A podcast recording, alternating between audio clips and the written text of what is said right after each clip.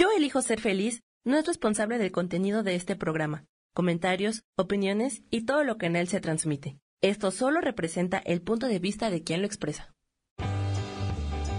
Yo elijo ser feliz presenta.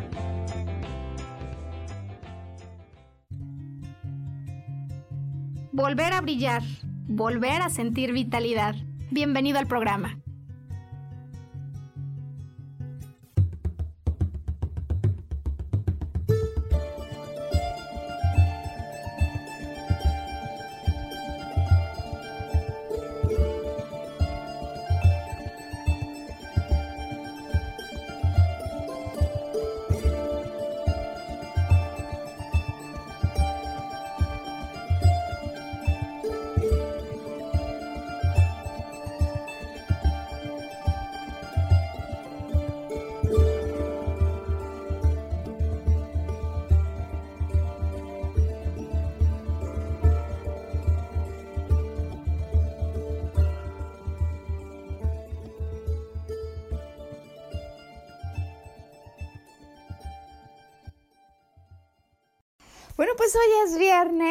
Y estamos felices de que así sea, porque esto nos da la oportunidad de salir con una nueva transmisión de este programa al que llamamos Volver a Brillar. Pues esperando que esta semana sí tengamos la suerte de regresar a nuestro horario habitual de viernes 12 del día para la premier. Y pues ofreciendo una disculpa a los radioescuchas y a las radioescuchas que normalmente escuchan y eligen ese horario porque un sinfín de obstáculos técnicos y desafíos se han presentado en las semanas anteriores, em, pero bueno, estamos con el optimismo, la esperanza y el positivismo a que este viernes lo podamos hacer así y encontrarnos con muchísimas personas para saludarlas, interactuar y escuchar de manera directa e inmediata sus inquietudes y sus preguntas. Eh, mientras eso eh, vaya ocurriendo, pues vamos a aprovechar para saludar y dar la bienvenida a todo el público que sigue volver a brillar y que en su propio horario, desde su propio sitio de elección, en su propio momento, toma la decisión de abrir las puertas de su cuarto, de su sala, de sus audífonos, seguro de su corazón, de su mente, para acompañarnos en el viaje que hoy, este viernes, que bueno, pues el reloj, el reloj y el, y el, y el calendario, Sam, siguen avanzando, ¿no? 21 de agosto ya viernes 21 de agosto del 2020. Eh, tenemos frente a nosotros y felices desde luego de poder tener esta oportunidad que la vida nos da de volver con una transmisión nueva. Bueno, mi nombre es Maru Méndez, para quien no me conoce, yo soy maestra en psicología transpersonal y ubicada en la Ciudad de México. Cuento con la fortuna, la dicha además, de estar acompañada por Samuel Peña. Gracias Sam para la producción, para la edición, para la transmisión de este programa. Y los dos, eh, pues listos ya desde hace tres años, Sam, más o menos, ¿no? Cuando empezamos con este proyecto, con una firme intención de poder ayudar a la comunidad, de yo elijo ser feliz, a la comunidad que se une a nosotros Y una comunidad que busca una vida más satisfactoria, más plena y que está dispuesta y que tiene ganas de entrarle a eso a lo que le llamamos la vida interior, de tomar sus desafíos, hacerles frentes y resolverlos, al tomar fuerza por recuperar sentido de poder personal, eh, al aumentar vitalidad, por tener una perspectiva más ampliada esa que a veces nos dan los eventos con los que nos estamos nosotros enfrentando y desde luego una comunidad que tiene ganas de volver a soñar y que tiene ganas de volverlo a intentar, porque si hay algo que sientes que es un anhelo, nosotros creemos firmemente que no hay manera que no lo puedas lograr. ¿Y de qué vamos a hablar, Sam, este viernes cuando hemos empezado con esta bienvenida al público, al auditorio presente y posterior eh, escuchándonos. Em, fíjate que el programa de, de este viernes 21 de agosto surge por la visita de un muy querido amigo a casa en días muy recientes y por todo lo que ocurrió durante esta visita, las cosas de las que yo me di cuenta, las cosas que conversamos y las cosas de las que entonces él se dio cuenta y lo que esto me hizo reflexionar en la conveniencia de platicar un poco de su historia, pero sobre todo producir un programa que pueda ayudar a las personas que se encuentran como él a recuperar su poder. Y esa es la razón, Sam, por la que te voy a pedir que me ayudes titulando a este programa del día de hoy, Recupera tu poder. Recupera tu poder porque mm, pues esta cosa que le ocurre a mi amigo le pondremos nombre ficticio Sam para mantener la identidad. Eh, pondremos hoy el nombre de Martín a este amigo real, que es muy real, que hace unos días me visitó quien se encuentra en este momento batallando en muy diferentes frentes. Un frente, por supuesto, interior, en sus emociones, desde que yo lo saludé. Me pude dar cuenta en la fachada de su expresión, cómo parecía, a veces como con esa falta de vitalidad que se ve en el rostro Sam, apesadumbrado, con, con los ojos caídos, eh, desde luego notoria su emoción interna, pero en su físico ya, ¿no? Porque tiene ya el, varios meses batallando con este asunto. En el exterior, pues muchas cosas pasando. Resulta que Martín eh, Sam fue un amigo al que yo conocí desde luego ya hace muchísimo tiempo, eh, haciéndole cuentas pues más de 20 años. Y, yo lo conocí cuando empezaba apenas la vida profesional, en esa etapa en la que uno es joven y no conoce barreras y no hay manera que le detenga absolutamente nada en el pensamiento. Y bueno, además Martín cubría en mi punto de vista dos aspectos que no son tan fáciles de encontrar en un profesional. Eh, era un joven tremendamente maduro a su edad, o sea, como que había madurado mucho antes de tiempo y por otro lado tremendamente inteligente, ¿no? Y con muchas ganas de, ir adelante y con una sensación de poder personal espectacular. Así que bueno, pues Martín se va a Inglaterra, estudia allá, luego regresa a México, decide empezar a, trabajar otra vez para empresas de grandes nombres, luego decide que va a ser representante de Maradona, Sam, vendiendo su ropa en México y, y bueno, sin muy, eh, digamos, larga o extensa la narración, resulta que Martín, antes de sus 30 años, Sam, consigue ser director general de una empresa, director general antes de los 30. Em, se va a Sudamérica, allí es em, pues gerente general en, en, dos países y tiene una vida que comienza a, ese, a ese momento que luce, luce de película, sea, luce formidable, admirable, no envidiable para algunos. Eh, se casa, por supuesto, con la mujer de sus sueños, eh, consigue que ella eh, le diga no aquel con el que se iba a casar. ¿eh? Fíjate esto, Sam.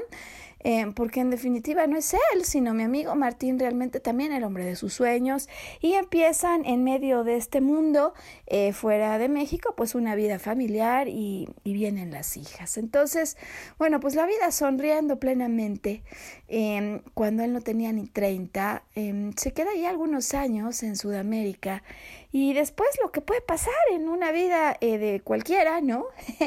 eh, pues el camino le sitúa algunas encrucijadas.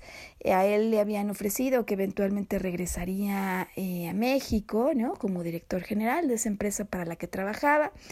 Y finalmente, eh, pues da un giro inesperado el asunto cuando cambian a su jefe y cuando el nuevo jefe le dice que es demasiado joven, que no tiene suficiente experiencia y que tendrá que irse a algún lugar así como Egipto.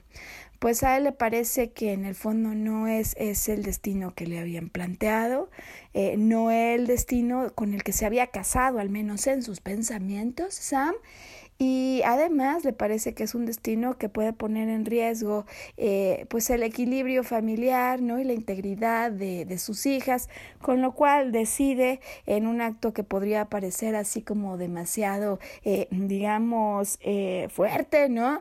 Decide dejar la empresa, consigue su liquidación, alguien por supuesto de menos de 40, Sam, y, y se van a vivir luego a otros lugares. Eh, por, por siete años se dedica a sus asuntos personales, a manejar las finanzas y las inversiones, el portafolio de inversiones de otras personas. Y bueno, después de siete años empieza a reflexionar que su vida no está en donde él quisiera, que le gustaría regresar a ese mundo donde él era antes un director general y después de siete años se empieza a encontrar con obstáculos en ese mundo donde algunos headhunters, ¿no? Cazadores de talento le dicen pues que ni locos ellos lo promoverían para competir para un puesto cuando lleva siete años fuera del mundo laboral. ¿No? Y ahí empieza la pesadilla y el asunto y esta etapa en la que yo me encuentro con él cuando le veo en definitiva eh, pues más viviendo en el pasado quizás que en el presente, recordando lo que vivió y las decisiones que tomó, arrepintiéndose. Y, y ahí es donde entonces me doy cuenta como él ha perdido el sentido de poder personal, donde a lo mejor tiene más fuerza la voz del micrófono de cazadores de talento, que por cierto, Sam, resulta que solamente entregan el 5%, del 5 al 20% de las oportunidades. Eh, hay muchas otras oportunidades, mucho más de la mitad, la mayoría que no viene a través de ellos. Y le digo yo, pues qué fortuna, ¿no? qué fortuna que si piensan así, pues ellos solo se encarguen del 5% de las oportunidades que podrían venir para ti. El caso, ya habiendo contado esta introducción, es que yo me pongo a reflexionar cómo a lo largo de la plática eh, detecto algunas cosas y le doy algunos recursos que hacen que en definitiva cambie, cambie su motivación. Al día siguiente me escribe y la verdad es muy emocionante para él y para mí, ¿no? En el fondo poder haberlo pues ayudado y me cuenta cómo a raíz de nuestra conversación, eh, por primera vez hace meses durmió nueve horas seguidas, me dice que como bebé y que además se siente mucho más tranquilo, que esto no le había pasado antes, que me lo quiere agradecer y ofrecer su ayuda para algún proyecto personal que traigo en manos ahora para ayudar a las personas que están justo como él en un proceso de transición en su vida. En todo caso, esta historia y este preámbulo me parece que nos sirve como el caso práctico de este viernes 21 de agosto para hablar de esos momentos en los que por diferentes circunstancias nos sentimos faltos de poder, como si hubiéramos perdido nuestros poderes, Sam, esos que teníamos cuando la vida empezaba, y qué deberíamos hacer eh, para ayudar a estas personas, en qué aspectos psicológicos podemos ayudarlos a reflexionar y de qué manera hoy queremos ayudarlos a levantarse una vez más y sobre todo no solo a sentir tranquilidad, sino a retomar las ganas de un proyecto personal para volver a soñar y mirar en la dirección que les traiga motivación, que les traiga brillo, que les traiga luz, eh, tomarse, adueñarse ellos de su vida y no dejar en la vida en lo que opinen los demás. Y, y fíjate que entonces para el programa de hoy lo que he preparado es lo siguiente. Por supuesto traigo otra historia, Sam, otra metáfora. Eh, fue hace tres viernes, me parece, o dos, que trajimos la historia del patito feo y yo me di cuenta cómo a la audiencia le gustó mucho. Le gustó mucho por porque primero estudiamos un caso hipotético con símbolos y después reflexionamos ya en materia psicológica lo que eso significaba. Y me parece que muchas veces es así más fácil agarrarle a las cosas, encima divertirnos con alguna historia cuando estamos a punto de empezar el fin de semana y la gente no quiere clases de psicología, sino casos de la vida real y casos prácticos. Esa es la razón, Sam, porque eh, elegido por la cual va vamos a iniciar hablando del fantasma de la ópera. vamos a hablar del fantasma de la ópera, la historia de la novela y después la historia real.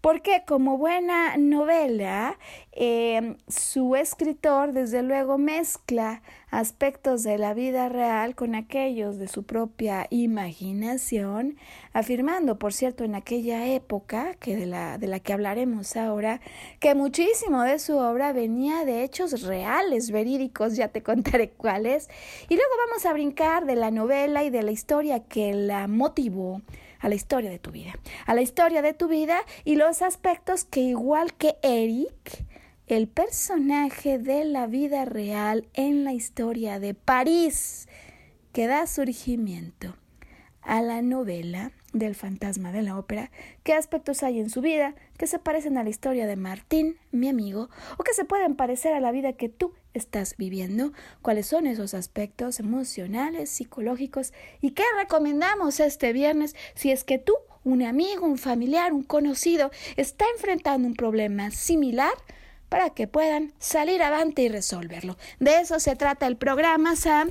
Y sabes que antes de que me mandes a pausa, yo quisiera contar a grandes rasgos la historia del fantasma de la ópera, porque puede ser que haya personas que hoy pues nos escuchen y no han tenido contacto con esta historia. Claro, claro, Sam, sería quizás difícil suponerlo, porque la verdad es que se trata de una historia que pues ha sido popularizada y ha cobrado fama a través de las muy diferentes manifestaciones artísticas que se han creado, eh, desde luego más de 17 producciones cinematográficas alrededor del fantasma de la ópera, eh, más de, de 12 puestas en escena, Sam. Y, bueno, pues esto ya nos habla, sin duda, ¿verdad?, de el enorme éxito y popularidad que, que ha tenido esto, sus adaptaciones en teatro, sus películas. ¿De qué se trata el fantasma de la ópera? ¿De dónde viene esto? Mira, eh, primero que nada, el fantasma de la ópera es una novela.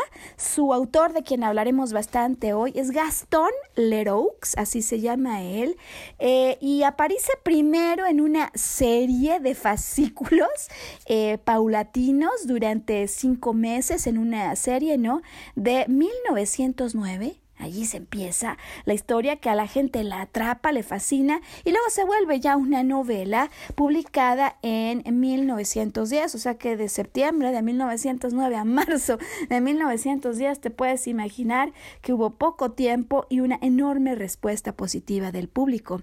Eh, decíamos que la obra está inspirada en hechos reales, desde luego algunos otros más ficticios y combina elementos de romance, una novela romántica, pero de misterio al mismo tiempo, de tragedia, de terror y de drama, todo en uno. Eh, ya nos podemos imaginar entonces por qué el éxito de esto. Y se trata la historia en general de un ser muy misterioso que está aterrorizando a la ópera de París. Hay varias óperas que se construyen en la ciudad de París. Esta, la número 13, Sam, sin que uno sea supersticioso, pero la número 13. Y, y bueno, este misterioso ser que está aterrorizando a toda la ópera de París. Em, resulta que parece un fantasma a la vista de los empleados de la ópera. Estamos hablando de algo que ocurre, em, digamos, ambientado en el París de finales del siglo XIX, entre 1857 y 1874, cuando los empleados afirman que sí que hay un fantasma, misterioso por demás, que no solo los asusta, sino que además está provocando accidentes. el fantasma de la ópera, además de que provoca accidentes, chantajea en la historia de la novela a los dos gerentes de la ópera para que tenga un sueldo. Es un fantasma sueldo, Sam, 20 mil francos al mes. Eh, y además pide que le reserven un palco privado para que desde ahí él pueda ver los conciertos, porque él compone las óperas que se van presentando o hace algunos arreglos musicales. Es un genio musical, este fantasma que necesita un sueldo y que necesita un palco privado, eh, lo que sugeriría que más allá de un espectro es una persona real. Eh, el, el, digamos, asunto o el meollo romántico aparece en tanto hay una joven viva de nombre Christine, eh, de la que cae él enamorado. Y por cierto, la que exige que se vuelva la prima donna, em, em, que desde luego se va a ver súper exitoso su, su, digamos, su incursión de Christine, pero que como no le hacen caso y quieren poner a, a la primadona de siempre, pues el fantasma no tiene más remedio que hacer caer un telón de un tamaño grande, gigantesco sobre ella, sobre Carlota, la otra primadona. Así que este es el tipo de cosas que hace el fantasma, entre otras, porque desde luego que hay asesinados en, en, en la obra, Sam. Eh, y bueno, el caso que además eh, pone de malas, muy molesto al fantasma, es que su amada, eh, durante su debut, se reencuentra con un amor de su juventud, con Raúl, quien está enamorado de ella. Entonces, bueno, pues finalmente el fantasma de la ópera, el fantasma de la música para ella, para Christine, le empieza a dar clases de canto, la lleva a su mundo subterráneo debajo de la donde hay toda serie de construcciones eh, eh, por las que se pasa a través como de aguas subterráneas, Sam, a través de las cuales ellos viajan y cuando además para ella la música es fascinante, misteriosa y pues cuando hay un todo un enigma tras del fantasma, ella pues se da cuenta primero que es un genio musical deforme, o sea, no es un fantasma, es una persona deforme de la cara que por lo tanto la oculta con una máscara, se asusta por supuesto y el ángel de la música, el fantasma de la música, eh, la, la encierra eh, y dice que la va a librar solo si viene a visitarlo por su voluntad. Ella está dividida en el fondo porque sí tiene un sentimiento por este fantasma, eh, pero también está eh, pues dividida por el amor que empieza a surgir con el encantador Raúl Em, y el punto ocurre cuando se da cuenta que el fantasma en realidad, más allá de un genio musical, es responsable de accidentes y asesinatos. Ese es el punto de su rompimiento y de su decisión por Raúl. Deciden casarse en secreto el fantasma se entera, ya te puedes imaginar Sam que no le gusta para nada y por supuesto deja la ópera a obscuras, secuestra en pleno escenario a Christine y el último acto, la última confrontación entre el fantasma, Christine y Raúl ocurre en el hogar del fantasma más allá de las aguas subterráneas, eh, donde pues las cuestiones serán si Christine se decide por él, o por Raúl. No cuento el final porque puede ser que haya gente a la que eh, le interese y no, y no lo haya visto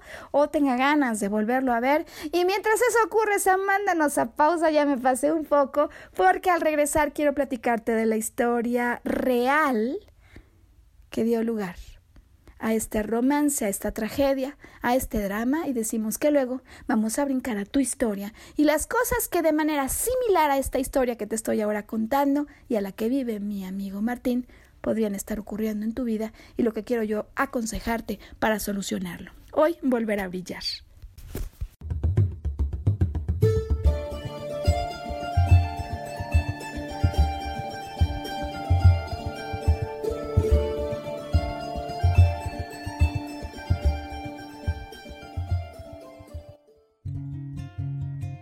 Recordar nuestra capacidad de soñar. Mantente conectado que ahora volvemos.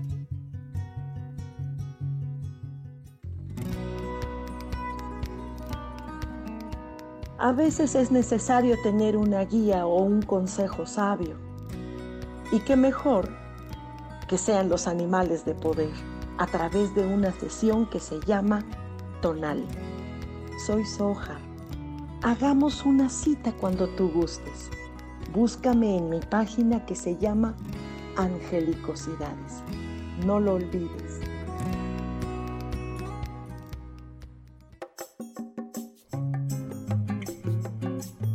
Soy Marta Cardona y te hago una invitación muy especial para que todos los miércoles me escuches a las 10 de la mañana hora de México en mi programa Viviendo en Equilibrio, donde te platicaré de temas sobre el feng shui de la forma, decoración y muchísimos otros temas de interés y crecimiento personal a través de mis propias experiencias.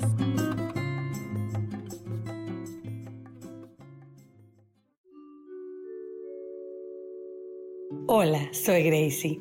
Te invito a mi programa Despertando la Magia de Vivir, todos los lunes a las 12 del mediodía. Un espacio especial donde encontraremos juntos las maravillas de la vida manifestada y más importante aún, descubriremos esa magia de Dios que está dentro de nosotros. Te espero.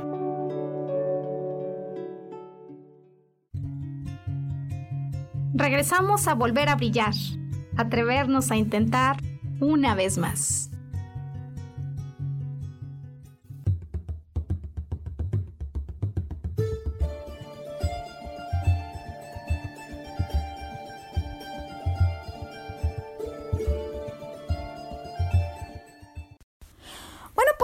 Brillar, hoy que es viernes 21 eh, de agosto del 2020, eh, viernes en que hemos elegido hablar de estos asuntos relacionados con el sentido de poder personal.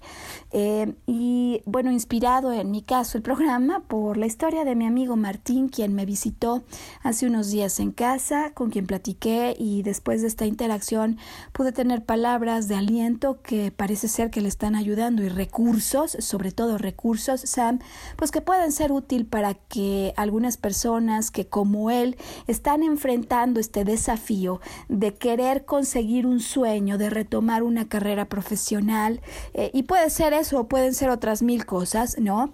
Eh, en momentos determinados, cuando la voz del exterior parece avisar que va a ser muy difícil, que no lo vamos a conseguir, eh, pues entonces nos derrumba no solo en lo psicológico, no solo en los pensamientos, sino que esto luego tiene implicaciones, desde luego inmediatas en la emoción, pero incluso en el físico, ¿no? A veces nos sentimos abatidos, no podemos ni dormir bien, pero además nos sentimos carentes de la fuerza que va a requerir esto, ¿no? Eh, este, este, digamos, conseguir lo que anhelamos y que el exterior parece hasta reírse de nuestro sueño. Y por mismo motivo, entonces, he tomado la historia del fantasma de la ópera, eh, porque más allá de la historia de la novela, que algunos conocemos y estamos enamorados de, de, esta puesta en escena, de la película, de la historia misma, al mismo tiempo decíamos romántica, tragedia, drama, eh, me parece tremendamente interesante compartir la historia real que dio surgimiento a esta novela y entonces ligar la historia real de Eric, de quien te hablaré ahora, del personaje que inspira la historia del fantasma de la ópera, el fantasma, ¿no? Y cómo esta historia de Eric la conectaremos entonces con el desafío que tú estés viviendo y con lo que este desafío puede ser o no parecido al que mi amigo Martín está viviendo.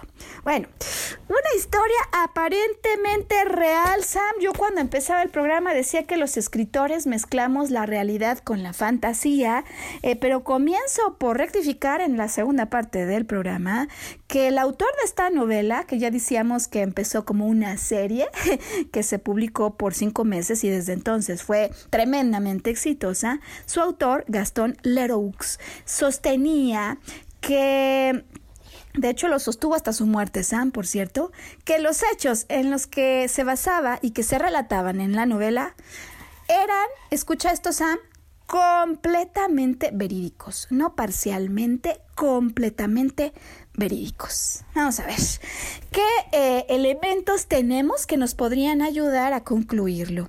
Eh, bueno, primero, resulta que la ópera de Garnier, de Garnier porque el arquitecto es Garnier, Sam, está construida eh, sobre terrenos pantanosos, ¿no? Este fue un desafío inicial que tuvo el edificio y resulta que para darle estabilidad al edificio, es verdad, Sam, que el arquitecto Garnier creó un lago artificial, rodeado por muros, eh, pues al interior, en el subterráneo de eh, la ópera. Sí hay un lago artificial. Punto número uno, Sam. Aquí no se queda la situación. Resulta que, a ver, el, edificio primero, no lo dije, 1862, ahí se construye.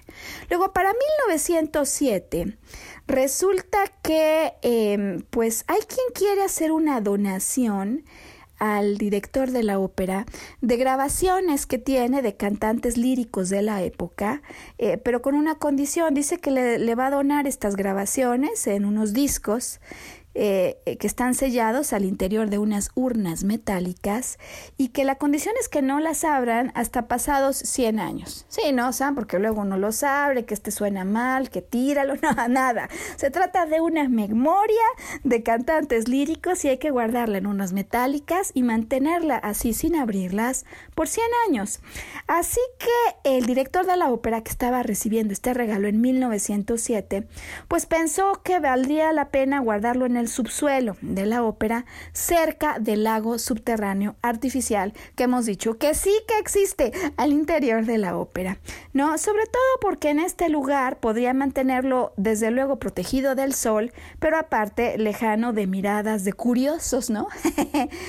bueno, pues eh, resulta que en ese momento entonces, cuando comienzan los trabajos para hacer una caja fuerte en uno de los muros del subterráneo, la pared se derrumbó y escucha esto, Sam, dejó al descubierto un apartamento completamente amueblado. Es decir, sí había un apartamento al lado del lago subterráneo. Y sorpresa 3, Sam, este, este día, pues resulta que no solo había un apartamento, sino que también dicen que encontraron allí un cadáver. Un cadáver, entonces sí hay un lago, sí había un apartamento, sí había un cadáver. Sorpresa 4, de acuerdo con el autor de la obra, de la fantasma de la ópera, eh, pues cuando él quiso averiguar un poco más, eh, constató que la estructura ósea del cuerpo que se encontraba en este lugar tenía algunos signos de malformación, de malformación. Eh, con lo cual la historia de un personaje que era una persona, no un fantasma, mal formado en la novela por nacimiento, Sam, en la novela por nacimiento, en la historia real que te voy a contar ahora, por accidente, parece sí confirmarse al menos por las investigaciones de Leroux. Con lo cual tenemos cuatro elementos reales, un lago, un apartamento, un cadáver y además un cadáver deformado. Y quinto elemento de vida real, eh, en la realidad y en la ficción, la protagonista Christine Dae, eh, pues se dice que era tremendamente similar a una cantante de la época. Eh, y que las similitudes del personaje de ficción, vamos a ponerlo entre comillas, Sam, y, y, la verdadera eran evidentemente esas semejanzas palpables. Las dos nacidas en Suecia, las dos hijas de campesinos, con madres eh, a las que habían perdido siendo muy pequeñas, acompañaron, acompañaron entonces a sus padres, tocaban violín, eh, de pueblo en pueblo, y cuando sus progenitores murieron, pues fueron adoptadas por mecenas que las cuidaron como a sus hijas propias y les abrieron las puertas al mundo lírico en París. Pues estas las cuestiones de vida real que sustentarían entonces la novela y algunos otros pequeños asuntos, Sam, que subrayar. Em, la ópera de Garnier eh, en definitiva, eh, vio sobre todo en su historia inicial algunas tragedias ocurrir por ejemplo, una bailarina murió al caerse del escalón número 13, para continuar con el número Sam, resulta que en 1896, durante una representación, eh, un espectador que estaba en el lugar número 13 pierde la vida cuando los contrapesos de la gran lámpara de araña se cae sobre él, o sea, sí hay una lámpara de araña que se cae y pierde la vida un espectador. Eh, hay eh, tramoyista, así le llaman a quienes manejan las máquinas, los instrumentos para efectos especiales, pues también resulta que apareció misteriosamente ahorcado. Y, bueno, todo esto como la parte leve, Sam, de similitudes, cuando quiero ahora contarte la historia real y la que voy a usar como la plataforma, digamos, para resaltar los aspectos a los que me gustaría hoy invitarte junto conmigo a reflexionar. Y es la historia de Eric. Eh, en 1870, el Conservatorio de Música de la calle Le Pelletier en París, em, tenía a un joven prometedor pianista eh, de nombre Eric que estaba allí en el conservatorio de música donde conoce a una bellísima bailarina. Ellos se enamoran aquí la historia real, romántica, Sam. Eric se enamora de una bailarina y el tiempo da para que no solo se enamoren, sino que se comprometan y decidan casarse. Y decidan casarse. Eh, estas tres cosas eh, ocurren allí en el Conservatorio de Música. Eh, resulta que hay un drama real inmiscuido en la historia cuando un incendio destruye completamente el edificio de Le Pelletier. ¿no? Hay un incendio y pues drama porque numerosas personas mueren, tragedia ¿no? en el incendio, entre ellos la prometida del pianista, de Eric. Por lo que toca a Eric con motivo del incendio, él sobrevive, sí, pero con quemaduras importantes y aquí la situación, Sam, quemaduras importantes en su cara, en su cara, eh, con lo cual pierde muchísimas cosas, ¿no? Desde luego ya sería trágica, devastadora la pérdida del amor de tu vida, eh, su futura felicidad, pero encima su físico pero encima su físico. Se dice que muchos pensaron que había muerto con su amada, eh, que él ya a partir de ese momento no revela su identidad, se hace llamar Ernest y Ernest asiste entonces, es la época de la construcción de la ópera de Garnier, que asiste al arquitecto y que de alguna manera eh, consigue, mientras están montando todo este río subterráneo, eh, instalarse en las cuevas subterráneas eh, y hasta hacerse de un apartamento desde donde observa la realidad alejado del mundo.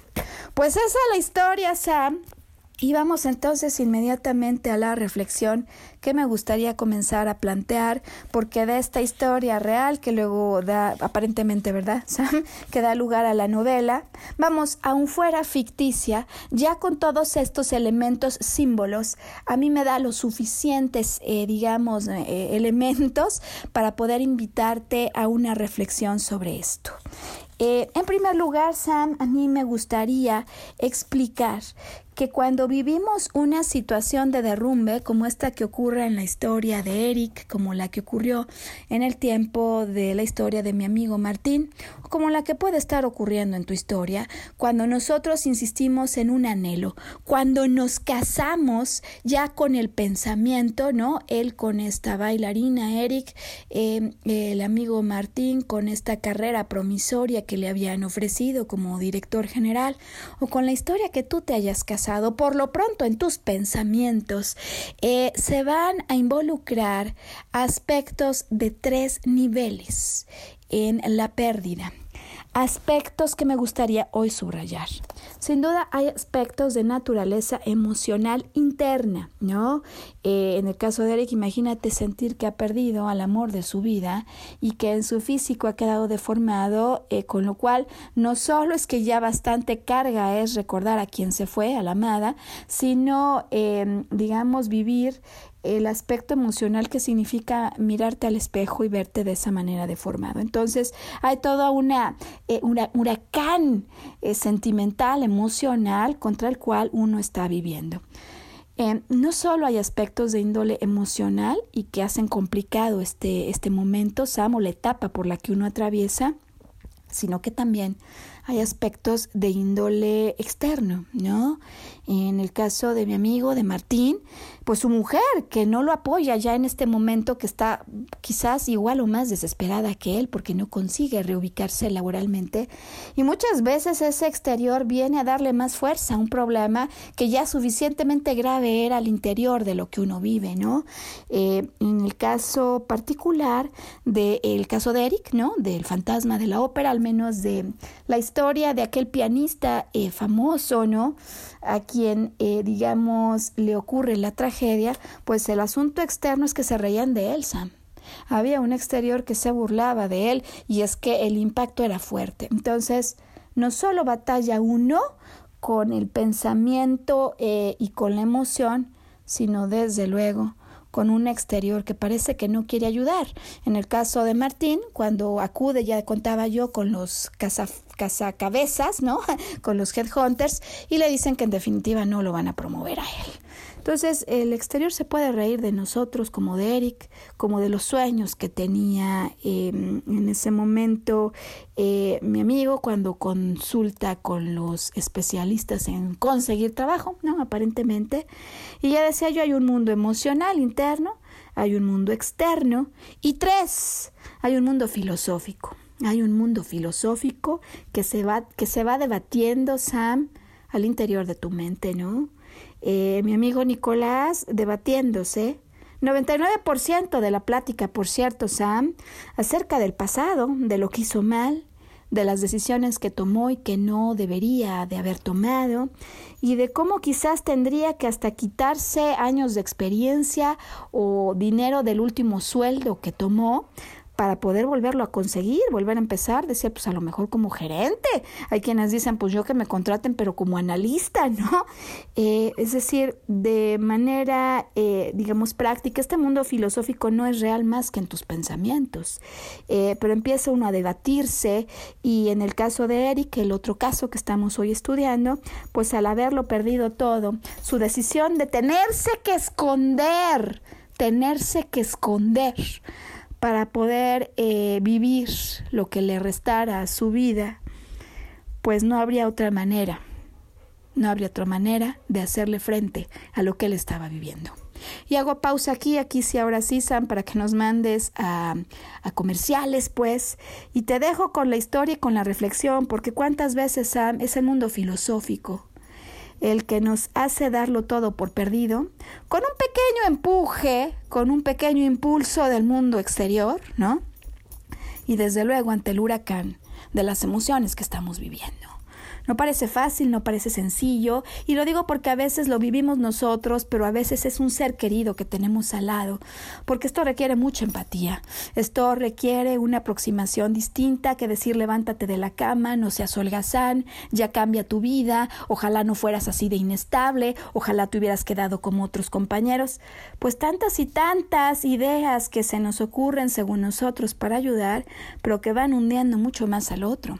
Em, ¿Ha pasado en tu vida, Sam? en que has llegado a sentirlo perdido, no sé si todo, pero por lo menos todos tus anhelos en alguna materia en particular. Em, has llegado a pensar como el fantasma de la ópera que tendrías que esconderte. O por un tiempo lo has hecho. Te has alejado y te has sumido en un mundo subterráneo, de ríos subterráneos, de emociones subterráneas que no ven la luz. Em, qué eventos nos han. Eh, mándanos a pausa porque, porque el programa no lo podemos terminar sin darle al público orientación de cómo podríamos eh, resolver estas situaciones cuando llegan a presentarse en una historia real como la que parece que inspira al fantasma de la ópera. Vamos a pausa, ya volvemos.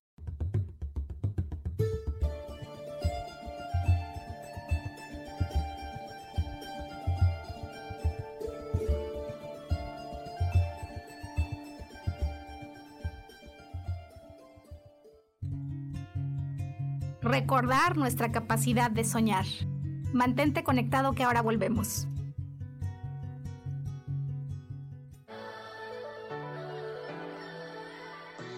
¿Cómo sería vivir desde el corazón y sintiéndote apoyado en todo momento? ¿No sería maravilloso? Escucha espiritualidad día a día, donde descubriremos esto y también practicaremos esa energía que llamamos Dios. Puedes encontrarme en los canales de Yo elijo ser feliz.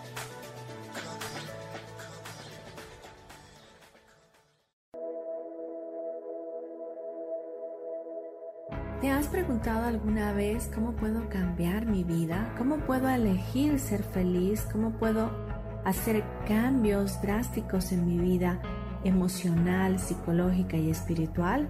Bueno, te tengo una excelente noticia. Te invito a escucharme a través de Yo elijo ser feliz por Facebook Live, en podcast, en Spotify y en YouTube y en Apple en mi programa Metamorfosis Espiritual, un programa que será de gran contribución a tu vida y que seguramente traerá cambios extraordinarios. Por favor, acompáñame. Gracias.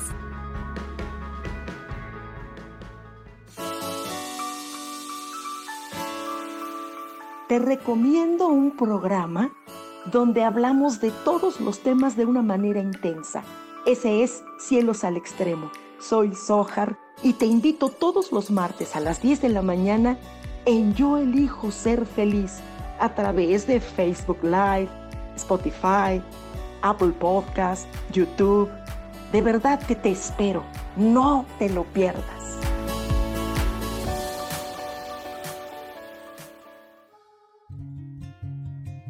Regresamos a volver a brillar, atrevernos a intentar una vez más.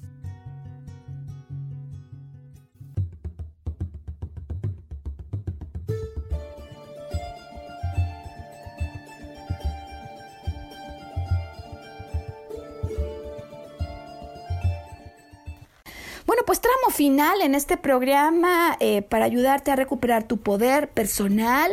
Eh, Sam, sin duda me he pasado en todos los tramos. Se ve que el asunto apasiona y hay tantas cosas importantes que decir de él, ¿no? Eh, no solo decía de la historia de Eric, de la historia de Martín, pero ahora hay más importante de tu propia historia, de esos momentos en los que por alguna circunstancia, cuando al mismo tiempo se conjugan estos tres aspectos de los que hemos hablado, de el interno emocional que me hace sentir devastado, del exterior que además, no sé si se burla, déjame decirlo así entre comillas, de manera explícita, pero que sí con sus descalificaciones, pero sí con sus creencias y con sus pensamientos y sus razones, que no son eso más que sus propios pensamientos, puede impulsar aún más la sensación de sentirse paralizado y como condenado, ¿no, Sam? Y por otro lado, el mundo filosófico por el cual podemos empezar.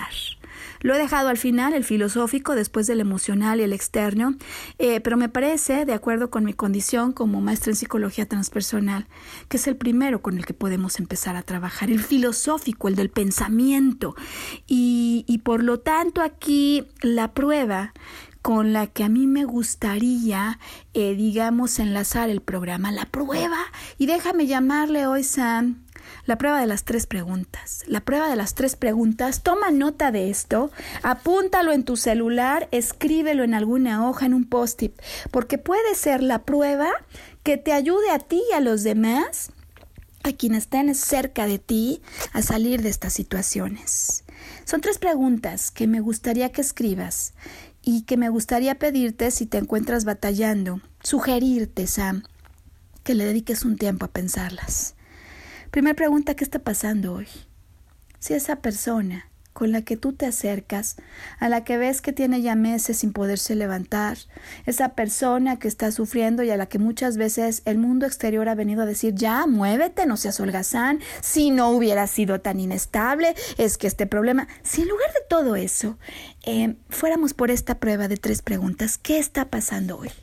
Y tú te dedicaras solo a escuchar, Sam, porque a veces el apoyo más importante que le podemos dar a quien como Eric, como el fantasma de la ópera, como Martín, está viviendo, atravesando una situación de derrumbe, que aunque uno dice, oye, es que ya pasaron años de eso, sigue todavía viviendo en ese mundo de derrumbe, lo primero y más importante es dejar salir todo lo que está dentro del pensamiento.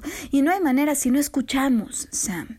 Porque a veces además empezamos a escuchar y a los primeros cinco minutos empezamos a interrumpir a la persona. Bueno, pues esta prueba es tanto para aquel que lo va a hacer como para su interrogador, eh, o si tú lo vas a hacer contigo mismo, sin detenerte, sin juicios. ¿Qué está pasando el día de hoy? ¿Cómo estás? ¿Cómo están las cosas?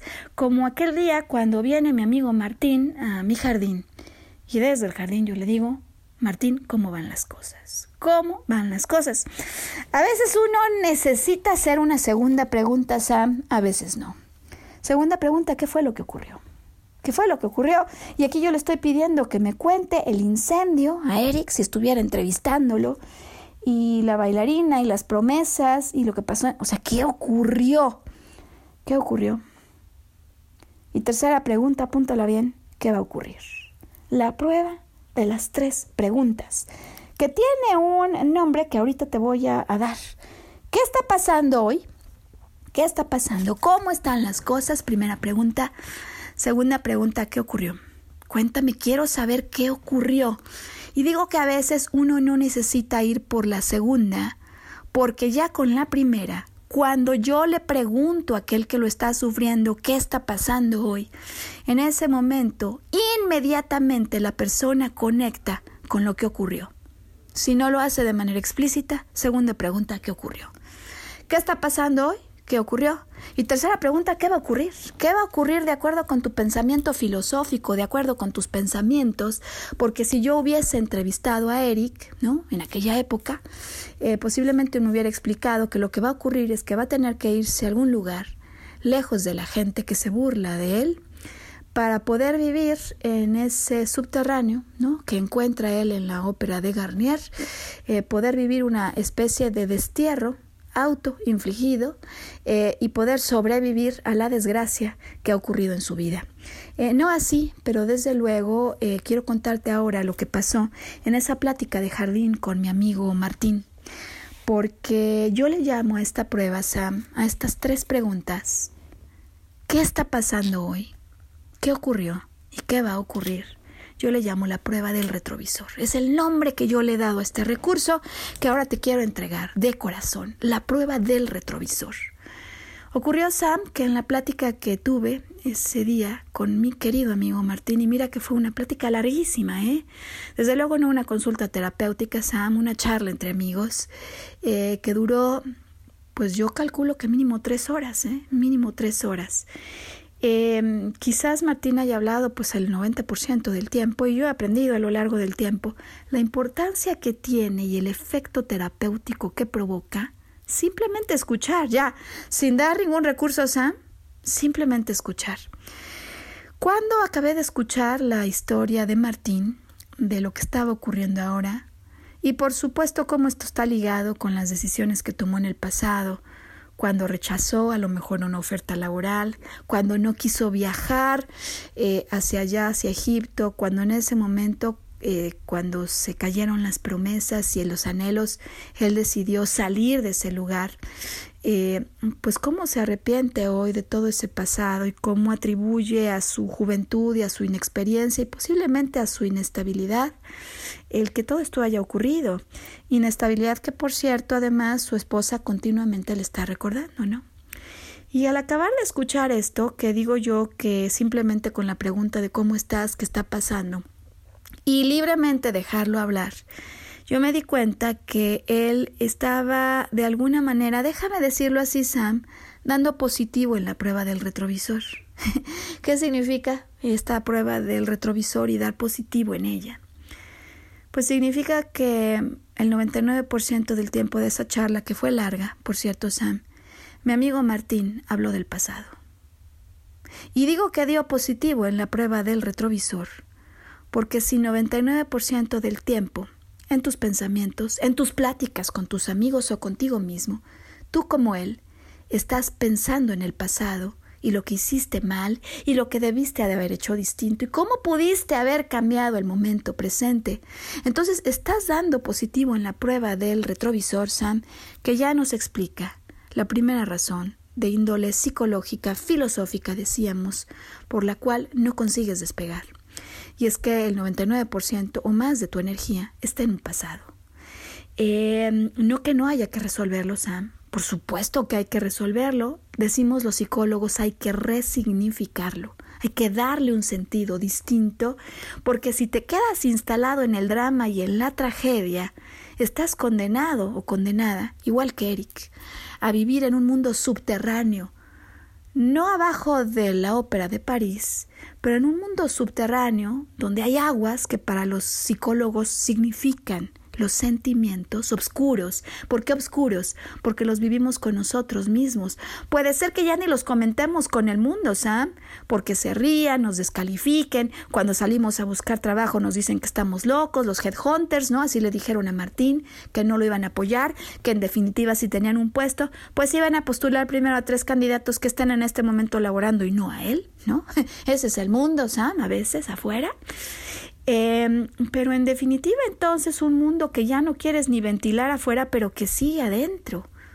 Y casi que te haces como una habitación amueblada, igual que Eric, en la cual estás viviendo. ¿En qué punto hay que sacar luz? ¿De qué manera se puede empezar a filtrar luz? Bueno, desde luego cuando uno es consciente, Sam, que ha dado positivo en la prueba del retrovisor. Porque si 99% de tu tiempo y tu energía está en el pasado, quiero nada más que me puedas ayudar a saber qué porcentaje de tu tiempo está en el futuro. Por lo pronto en anhelarlo, ya, ya, ya, por supuesto, sé que tenemos que vivir en el presente, pero hay que construir un sueño finalmente. Hay que construir la visión de un sueño motivante, inspirador, entusiasmante, que haga que valga la pena vivir y levantarse. Y si el 99% de tus pensamientos y de tu energía, es más, hasta de tus sueños, está en alimentar un problema, entonces quiero decirte hoy que estás amueblando el departamento de tu interior. Y, me parece que para finalizar el programa entonces hoy, Sam, nada como darse cuenta entonces de lo que uno tiene que hacer, porque en cuanto uno pone luz, en cuanto uno se da cuenta de esto, es decir, el solo hecho de saberme positivo en la prueba del retrovisor, me entrega la posibilidad de una solución.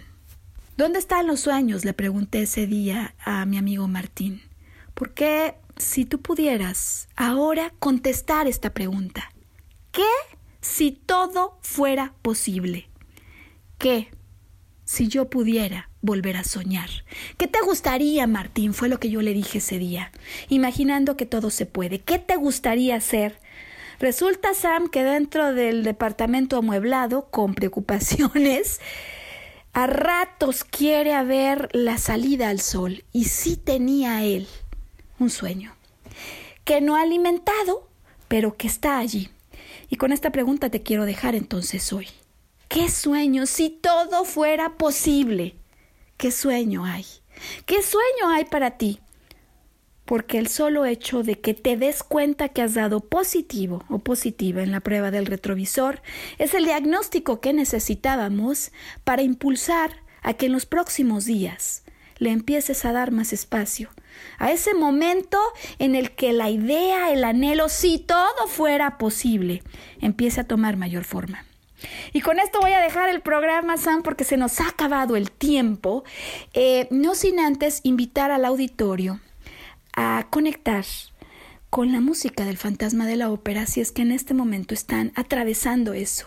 Me gustaría sugerir que escuches eh, la música de la noche, así se llama, The Music of the Night, eh, una pieza en la que curiosamente la letra habla de lo que hoy hemos venido a platicar, de un mundo extraño, de un mundo nuevo, eh, donde los pensamientos cambian y donde te puedes intoxicar y donde puedes pertenecerle al fantasma si dejas a tu lado oscuro fluir y donde el poder de la música de la noche te puede llevar a ver algo que no es verdad.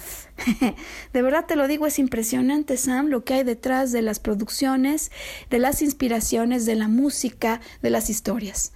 Si estás en este caso a escuchar esa música, que ya hablaremos de ella en el siguiente programa, cuando hablaremos entonces de cómo podemos seguir haciendo para impulsar los sueños de alguien que cree haber perdido su poder personal. Mi nombre es Maru Méndez, estoy feliz de poder estar a tu lado, de poder estar contigo. www.maruméndez.com. Si hay preguntas, si hay ideas, y yo te espero aquí en una semana, cuando en punto de las 12 tengamos nuestra siguiente parte de este programa. Hasta entonces.